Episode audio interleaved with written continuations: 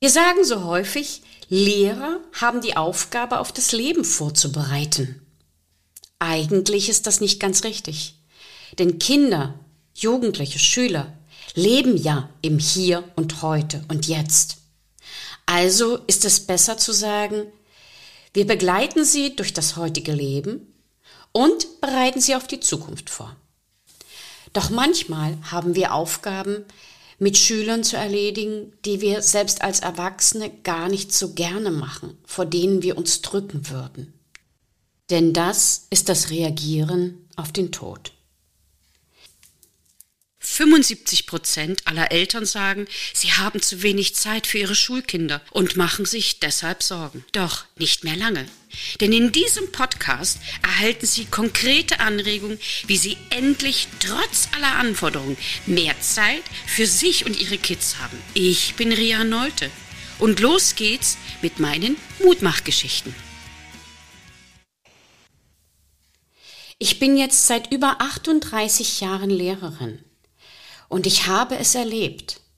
Ich habe es erlebt, dass Schüler sterben. Ich habe es erlebt, dass Schüler Eltern oder Geschwister verlieren während der Schulzeit. Und ich selbst habe auch in meiner aktuellen Arbeitszeit wichtige Menschen verloren in meiner unmittelbaren Umgebung. Und darauf müssen wir reagieren. Damit müssen wir arbeiten. Wir müssen darüber reden können. Nicht nur die Religionslehrer oder die Lehrer für Lebensgestaltung, Ethik, Religion. Und eine junge Frau hat mich darauf aufmerksam gemacht, dass es vielleicht einmal Zeit ist, in meinem Podcast darüber zu reden. Ich begrüße ganz, ganz herzlich Hanna Förster. Hallo Frau Neute, vielen Dank für die Einladung. Ich habe mich wirklich sehr gefreut. Hanna, ich bedanke mich bei dir ganz herzlich, denn ich weiß, dass es eine ganz besondere Mutmachgeschichte wird. Ich hatte dich von 2016 bis 2018 als Schülerin im Fach Geografie und du warst etwas zurückgezogen, etwas ruhig. Aus der heutigen Perspektive kann ich mir sogar vorstellen, warum. Aber du bist mir immer wieder aufgefallen, dass du ein sehr aktiver Mensch warst, wenn es um praktische Dinge ging und wenn du mit anderen Kindern und Jugendlichen zusammen Projekte erarbeiten konntest. Erzähle mal bitte deinen Werdegang so von ab 2016, 17, 18. Was hast du alles erlebt und was hast du bis heute gemacht? Also ich bin in der 10. Klasse vom Gymnasium runtergegangen ähm, zum Ungunsten meiner Eltern, vor allem meiner lieben Mama, die das gar nicht lustig fand, dass ich ähm, aufhören möchte, weil sie es doch gerne gesehen hätte, wenn wenigstens eins ihrer Kinder das Abitur macht und nicht alle ab der 10. runtergehen. Aber ich habe mich durchgesetzt nach ewigen Diskussionen und habe gesagt, ich möchte gerne Krankenschwester werden. Ich möchte diesen Beruf erlernen, weil ich einen Beruf haben wollte, wo du ähm, ganz viel mit Menschen zu tun hast. Und ich habe ja auch in meinem Beruf, ähm, wie Sie jetzt als Lehrerin, habe ich ja auch mit allen möglichen Altersgruppen zu tun und mit dem Tod und mit dem Leben. Man holt manchmal Menschen aus dem Tod zurück ins Leben, manchmal begleitet man Menschen ins Leben und in anderen Situationen hilfst du den Menschen, dass es ihnen besser geht. Wobei du das eigentlich immer machst in diesem Beruf, bei jedem Menschen. Und deswegen wollte ich unbedingt diesen Beruf erlernen, habe mich durchgesetzt und habe in Potsdam angefangen, 2020, den Beruf der Pflegefachfrau zu erlernen. Mittlerweile haben sich meine Lebensumstände geändert und ich habe ähm, aufgehört, in Potsdam zu lernen und werde meine Lehre jetzt in Cottbus weiterführen. Hanna, du hast gesagt, du begleitest Menschen ins Leben und du holst Menschen auch ins Leben zurück, aber wahrscheinlich begleitest du auch Menschen in den Tod. Wie verarbeitest du das und wie agierst du damit, dass du das nicht alles mit nach Hause nehmen musst? Also als ich angefangen habe zu lernen, wurde ich auf eine Station eingesetzt und es war alles noch so wunderbar und schön und positiv, bis mir bei, ähm, bei der Körperpflege meine erste Patientin beim Waschen eingeschlafen ist und ich damit absolut nicht gerechnet habe. Da konnte ich auch nicht mit umgehen und habe am Anfang da ewig dran geknabbert, bis ich irgendwann dann auf den Tisch kam und habe gesagt, das geht nicht mehr. Kannst da nicht ewig dran rumknabbern. Und ähm, dann habe ich ein Ritual entwickelt. Irgendwann durch die Zeit kam das auch, dass ich meine Dienstkleidung ausgezogen habe, meine privaten Sachen angezogen habe, mich einparfümiert habe mit meinem Parfüm, dass ich halt wieder einen gewohnten Duft habe und nicht den Arbeitsgeruch. Und da bin ich rausgegangen, am Empfang vorbei, hab mir ein Bonbon genommen, das gelutscht auf dem Nachhauseweg auf dem Fahrrad und dann konnte ich abschalten, dann war alles gut. Das heißt also, du hast verschiedene Sinne angesprochen, um wieder in das reale Leben oder in dein eigenes Leben hineinzuschlüpfen, sowohl äh, was den Geschmack betrifft, was den Geruch betrifft und auch was das Gefühl auf der Haut betrifft. Und natürlich auch die Bewegung, die dazu führt, dass du dich von der Arbeit entfernst. Ist das richtig? Kann man das so formulieren? Ja, das kann man sicherlich so formulieren, ja. Das ist ein total faszinierendes Ritual. Ich kenne das so ähnlich von Therapeuten. Eine Therapeutin, wenn man sich mit ihr unterhalten hat und es war etwas Schlimmes, eine schlimme Nachricht, sie hat sich dann immer sowas wie die Nachricht von der Haut gewischt. Also das kann man sich so ähnlich vorstellen. Sie hat sich also befreit von diesen Dingen. Ähm, dieses persönliche Reinigen ist immer sehr, sehr wichtig und schon jetzt bist du für mich eine unwahrscheinlich kraftvolle, mutige junge Frau. Aber kommen wir mal zurück zu den Dingen, über die wir eigentlich sprechen wollen. 2008 war für dich, hast du mir erzählt, ein sehr gravierendes Jahr. Du warst da in der zweiten Klasse und hast das erste Mal ganz bewusst mitbekommen, dass deine Mama schwer krank war. Wie war das für dich? Was ging dir da durch den Kopf? Ja, erstmal mussten mir meine Eltern äh, äh, erklären, dass man daran sterben kann, an dieser Krankheit.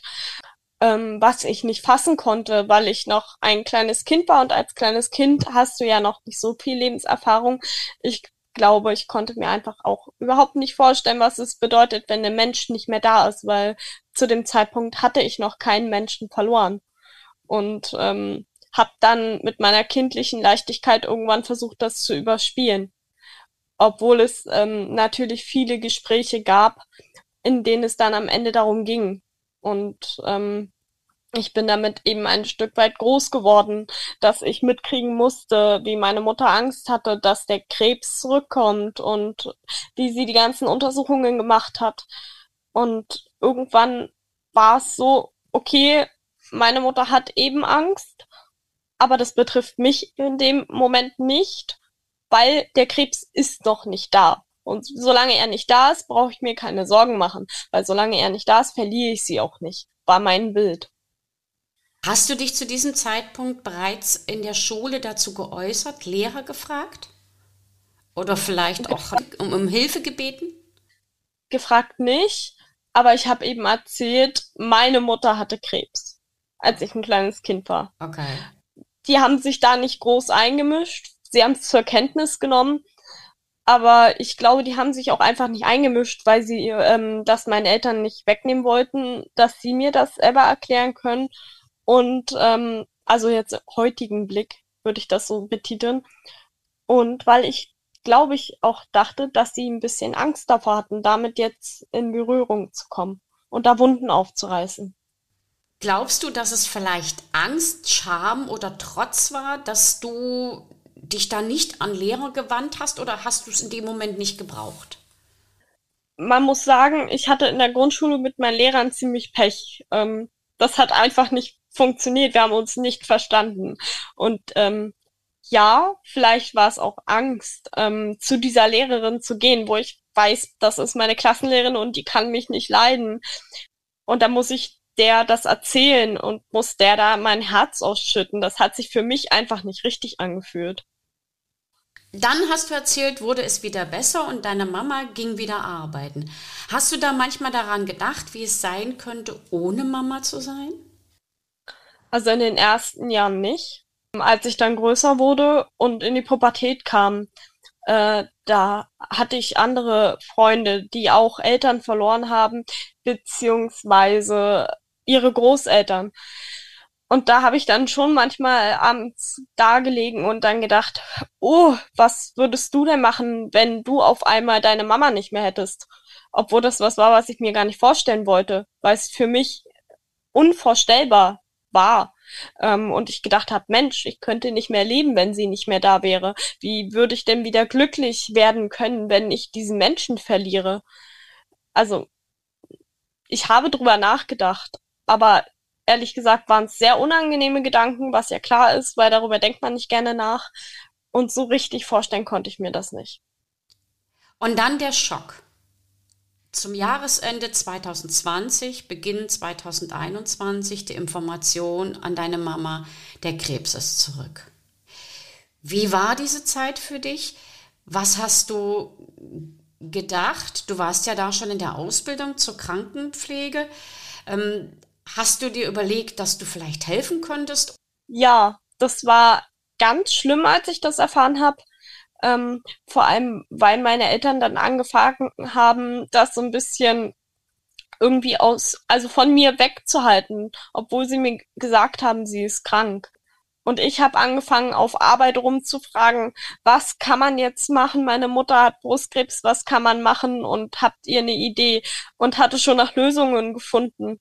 Und bei meiner Mutter bin ich dann so ein bisschen an eine Wand getreten und habe gesagt, naja, aber mach doch mal was. Mach doch, nimm doch meinen Vorschlag an. Und es hat mich ganz sauer gemacht, dass sie es nicht getan hat. Aber sie hat eben ihren eigenen Weg gefunden und wollte mich damit vielleicht auch nicht so belasten zu dem Zeitpunkt. Aber da ich eben als Krankenschwester zu dem Zeitpunkt schon gelernt habe und mitgekriegt habe, was passiert, wenn ein Mensch Krebs hat, was kann im schlimmsten Fall passieren, wenn man es nicht richtig therapiert oder wenn man ähm, es zwar therapiert, aber der Krebs zu schlimm ist. Das habe ich alles mitgekriegt. Ich habe Menschen, etliche Menschen äh, gehen sehen aus dem Leben, die an Krebs verstorben sind zu dem Zeitpunkt. Ist das eigentlich eine Verschlimmerung der Situation, wenn man gleichzeitig äh, die Mutti hat, die diese Krankheit hat und aber weiß, wie diese Krankheit verläuft oder verlaufen kann, welche Therapien es gibt und welche Zeichen es gibt, dass die Therapie nicht anschlägt? Ist das vielleicht doppelt schlimm? Ja, das ist sicherlich schlimm, weil man hat ja doch das Wissen und das kannst du zu Hause im Privatleben nicht ablegen, ähm, wie die Dienstkleidung, die du ausziehst und wieder ins Privatleben huscht. So kannst du das mit dem Wissen nicht, was du im Kopf hast, ähm, auch über diese Krankheit. Und klar war das schlimm zu sehen, dass sie meinen Tipps eben dann nicht nachkam, die ich ihr gemacht habe. Ähm, und es tat unendlich doll weh. Ähm, ja, aber sie hat eben einen anderen Weg gewählt an der Stelle. Und jetzt komme ich ins Spiel. 2021 hast du dann den Kontakt zu mir gesucht. Warum hast du das getan und was ist dir da vorher durch den Kopf gegangen? Also ich kannte sie ja aus der Schule und ich habe sie als eine sehr coole Lehrerin kennengelernt, die für ihre Schüler einsteht.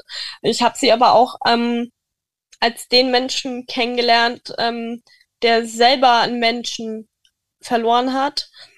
Und ich hatte irgendwie so ein Grundvertrauen zu ihnen und habe gedacht, ach, mit Frau Neute kannst du reden. Und Frau Neute, mit, die ist cool, mit der kann man darüber mal reden. Und deswegen hatte ich mich an sie gewandt. Ich war sehr dankbar, hatte zu diesem Zeitpunkt aber selbst mit Brustkrebs zu kämpfen und das war für mich eine sehr ambivalente Situation. Aber gleichzeitig hat es mir geholfen, über meine eigene Situation hinwegzukommen. Also diese Hilfe zu, für, für andere hat mich in dieser Zeit unwahrscheinlich getragen und ich war sehr angetan und freudig überrascht weil ich hatte ja einige Zeit von dir nichts mehr gehört. Ich wusste auch nicht, wo du bist. Und dann dieses absolute Vertrauen in meine Person hat mich, hat mir gezeigt, äh, dass ich in unserer Schulzeit nicht alles falsch gemacht haben kann. Mm, aber nochmal die Frage, was hast du eigentlich von mir erwartet und was konnte ich dir geben? Und was waren die besonderen Highlights, wo du sagst, Genau so könnte es sein oder genau so sollte es sein, damit es hilft. Ja, ich habe sie angerufen und ihnen davon erzählt und sie haben mir einfach zugehört. Und ich konnte ihnen die Angst schildern, die ich hatte und die Sorgen und die Bedenken. Ähm, und sie haben einfach zugehört. Und das würde ich jetzt daraus filtern, dass es was ist, was hilft. Wenn man jemanden kennt, der in der Situation ist, in der ich äh, vor über einem Jahr war, dass man einfach zuhört, wenn derjenige es möchte. Ja, ich kann mich auch daran erinnern, dass ich dir auch irgendwann gesagt habe, du, ich muss mich selbst schützen, weil ich äh, nicht diese Kraft habe für alle Dinge. Aber ich suche dir jemanden, der hilft. Für mich war es zum Beispiel wichtig, dass ich dir Adressen gebe von Personen oder von Institutionen, die sich damit ganz bewusst auseinandersetzen und die auch Hilfsangebote leisten, die weit über das hinausgehen, was ich kann. Ich habe es als Autodidakt gemacht, als pädagogische Kraft, die dich kennt äh, und auch als vielleicht eine in Anführungsstrichen erwachsene Freundin. Aber es gibt natürlich auch viele Institutionen, sowohl in Potsdam als auch in Berlin, die und auch in anderen großen Städten, die den Menschen mit Verlusten dann helfen. Und ich weiß auch, dass du dich an eine dieser Institutionen gewandt hast und auch ein Gespräch hattest. Genau, ich hatte mich damals an die Deutsche Krebsgesellschaft Berlin-Brandenburg gewandt. War da auch einmal und das war auch sicherlich schön für denjenigen, dem das irgendwie passte. Aber ich habe einfach gemerkt, dass es nicht mein Weg ist, jetzt darüber zu reden, weil es ähm, ging dann viel darum, was passiert, wenn sie jetzt stirbt. Mhm. Und das war was, womit ich mich nicht auseinandersetzen wollte, weil für mich das Bild war, sie hat es ja beim ersten Mal geschafft, warum sollte sie es jetzt nicht mehr schaffen? Und daran habe ich mich festgehalten. Das war mein Grashalm, dass sie es nochmal schafft und dass sie jetzt kämpft und das hinkriegt. Auch an dieses Gespräch kann ich mich sehr gut erinnern. Deine Mutter ist leider im letzten Jahr verstorben. Und du bist ja. eine erwachsene junge Frau, die über diese Situation jetzt auch heute noch versucht hinwegzukommen. Und ich glaube, auch dieses Gespräch, was wir heute führen, ist ein weiterer Schritt aus der Angst und aus dem Verlust heraus in ähm, eine selbstbestimmte Zeit, leider ohne diesen liebevollen, wertvollen Menschen. Wie ist es dir in den letzten Wochen, Monaten ergangen und was hast du als, als wichtigste oder als wichtige Erfahrung aus dieser Zeit für dich mitgenommen? Also meine Mutter ist gestorben, da war ich noch 18 und ähm, knapp zwei Wochen später bin ich auf einmal 19 geworden und das war der erste Geburtstag ohne meine Mutter. War ganz schrecklich und eigentlich auch ganz traurig und ich hätte auch erwartet, dass ich mal weine. Ähm, Allerdings habe ich dann in dem in dem letzten Jahr jetzt, jetzt ist es schon ein und ein Vierteljahr her, ähm, gemerkt, dass ich ein Mensch bin, der viel mit sich ausmacht, der gar nicht so doll aus dem tiefsten Herzen anderen Leuten das erzählen kann, der das auch teilweise gar nicht erzählen möchte ähm, und der nicht großartig weint. Und ähm, wie gesagt, ich habe ähm, an der Stelle dann angefangen, viel mit mir auszumachen habe mir keine Hilfe gesucht, habe das ganz bewusst gelassen, weil ich wusste, dass ich das nicht kann. Das ist nicht mein Weg. Und ähm, habe mich, muss ich sagen, viel in Arbeit gestürzt, habe viele Dienste gemacht, habe Kollegendienste abgenommen, damit ich bloß nicht mich damit auseinandersetzen muss. Und habe viele Gespräche geführt mit Bekannten und Verwandten und ähm, alle haben so ihr Senfkörnchen dazugegeben. Manche Gespräche haben mich hinterher ganz fertig gemacht, weil ich gedacht habe, wie kann man so einen Satz sagen, wie es wird wieder besser. Das war ein Satz, der hat mir nicht geholfen, weil wann wird es wieder besser? Das konnte einem keiner sagen und das kann auch, auch heute keiner sagen, weil das, weil Trauer jeder mit sich ausmachen muss. Jeder muss da durch. Und der eine braucht zwei Jahre, der andere braucht fünf Jahre, der andere braucht nur ein Jahr. Ja, ich arbeite momentan in Ferch in einem ganz schönen Seniorenheim und habe da eine super nette Kollegin und ähm, wir sind ja nun mal alle aus der Pflege und wir kennen uns aus mit Tod, Trauer und Sterben. Zumindest sollte man das. Ähm, und da habe ich eine ganz liebe Kollegin. Ähm, wir hatten, wir sind aufs Thema Krebs gekommen, weil ich von meiner Mutter erzählt habe. Und die hat ähm, zu mir gesagt, einen sehr schlauen Satz, den ich niemals vergessen werde. Ähm, sie hat auch schon Menschen verloren in ihrem Leben, sicherlich. Und sie sagte zu mir, Hanna, du funktionierst nur, und uns unterscheidet, dass sie lebt. Und zwischen funktionieren und leben ist ein Riesenunterschied. Und ähm, dadurch habe ich dann irgendwann, weil ich ewig über diesen Satz nachgedacht habe, was meint sie denn? Ich bin ja auch am Leben, ich lebe ja mein Leben. Was meint sie denn damit, dass ich funktioniere? Und irgendwann hat's Klick gemacht. Ja, du funktionierst. Du hast deine Trauer nicht richtig ausgelebt. Ansonsten würdest du jetzt leben. Und das meinte diese Kollegin. Und das hat sich so festgesetzt, dass ich gesagt habe, okay, ich gehe das jetzt nochmal an. Jetzt ist es ein und ein Vierteljahr nach äh, her. Jetzt möchte ich was tun. Und da bin ich dieser Kollegin auch ganz doll dankbar, dass sie mich da einmal ähm, mit dem virtuellen Klatscher auf den Arsch in die richtige Richtung geschmissen hat. Weil ich glaube, ich hätte das nicht selber gemacht. Wirklich nicht.